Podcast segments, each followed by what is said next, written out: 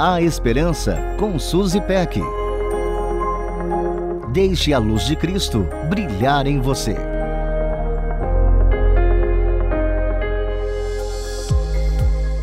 Minha infância foi marcada por muitas aventuras, brincadeiras e brigas.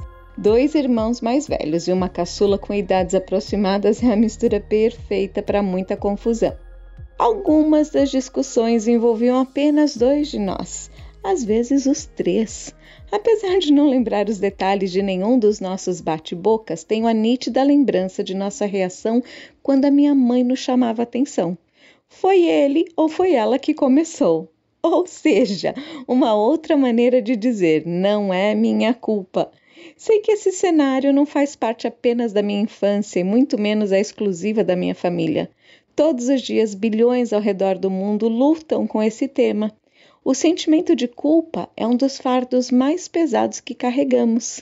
É tão pesado que, ao sermos questionados sobre o nosso comportamento, rapidamente nos eximimos da culpa, dizemos que o outro começou, buscamos justificativas para os nossos comportamentos em alguns raros casos, de imediato admitimos nossa responsabilidade sem tentarmos nos defender.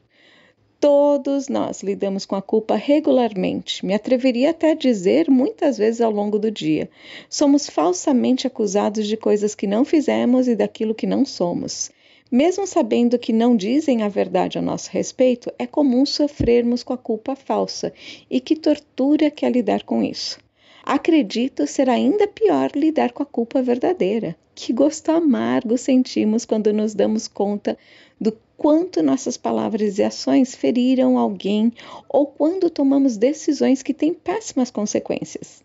Felizmente, não precisamos carregar esses fardos para sempre. Provérbios 28, 13 diz assim: Quem esconde os seus pecados não prospera, mas quem os confessa e os abandona encontra misericórdia.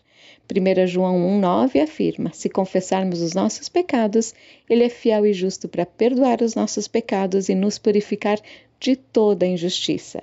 Assumir a responsabilidade dos nossos atos, aliado ao pedido de perdão, nos dá a oportunidade de sermos perdoados por Deus, por aqueles a quem ferimos e abre portas para a reconciliação.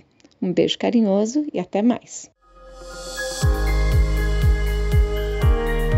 A Esperança com Suzy Peck. Deixe a luz de Cristo brilhar em você. Para conferir esse e outros conteúdos, acesse transmundial.org.br.